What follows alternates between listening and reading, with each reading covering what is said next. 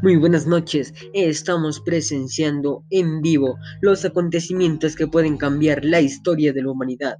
Estamos viendo que el humano neolítico empieza a cosechar los frutos sembrados en los huertos, empieza a cosechar el trigo silvestre, la cebada y otros cereales que se domesticaron.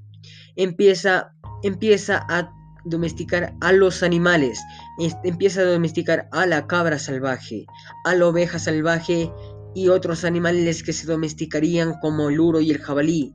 Estos animales en el futuro pasan a convertirse en el buey y el cerdo estos animales empiezan a aportar beneficios para la sociedad neolítica, empieza a brindarles alimento, productos lácteos, fuerza de trabajo y fibras textiles.